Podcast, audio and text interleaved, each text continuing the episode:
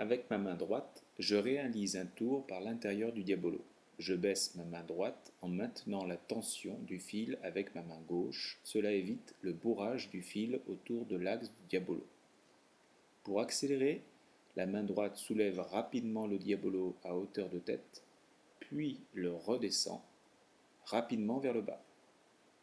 Le fil réalisant un tour complet autour de l'axe, les frictions sont plus importantes et l'accélération en découle.